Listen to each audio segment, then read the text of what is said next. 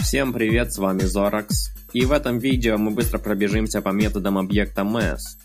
В предыдущих уроках я уже показывал вам некоторые методы этого объекта, в частности метод для возведения числа в произвольную степень. Здесь первый аргумент это число, и второй аргумент это степень, в которую его нужно возвести. Теперь посмотрим на остальные методы. Метод SQRT возвращает квадратный корень числа. SQRT это очевидно сокращение от square root. Для того, чтобы взять модуль числа, мы можем использовать метод abs. Это сокращение от absolute, то есть абсолютная величина. Для округления до целого числа у нас есть метод round. Если цифра после точки больше либо равна 5, то число округляется в большую сторону. Иначе число округляется в меньшую сторону.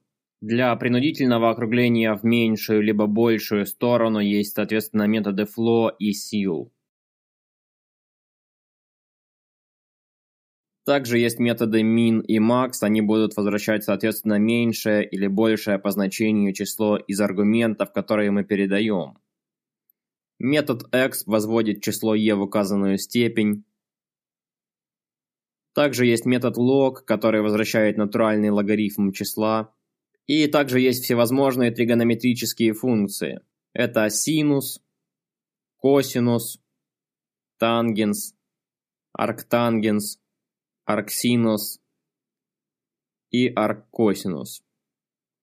Все углы в радианах, то есть синус, косинус и тангенс принимают значение угла в радианах.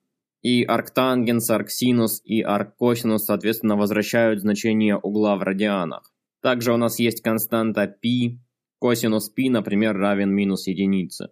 И также у нас есть константа e и некоторые другие константы, с которыми вы должны быть знакомы из математики. Это логарифм 10, логарифм 2, квадратный корень двойки, квадратный корень 1 второй и некоторые другие константы, полный список которых вы можете найти в любом справочнике по языку JavaScript. И последнее, что я покажу в этом видео, это метод random, один из самых полезных методов, которые есть у объекта MES. Этот метод не принимает никаких аргументов и просто возвращает произвольное число от нуля до единицы. Для того, чтобы получить, например, произвольное число в диапазоне от минус 10 до 10, мы можем прибавить к минус 10 произвольное число от нуля до единицы, умноженное на 20. Поскольку это не очень удобно писать, можно написать функцию, которая будет принимать минимальное значение и максимальное значение, и возвращать mathRandom, умноженное на разницу между максимальным и минимальным числом, плюс минимальное число. И при помощи такой функции мы сможем получать произвольные числа в любом диапазоне.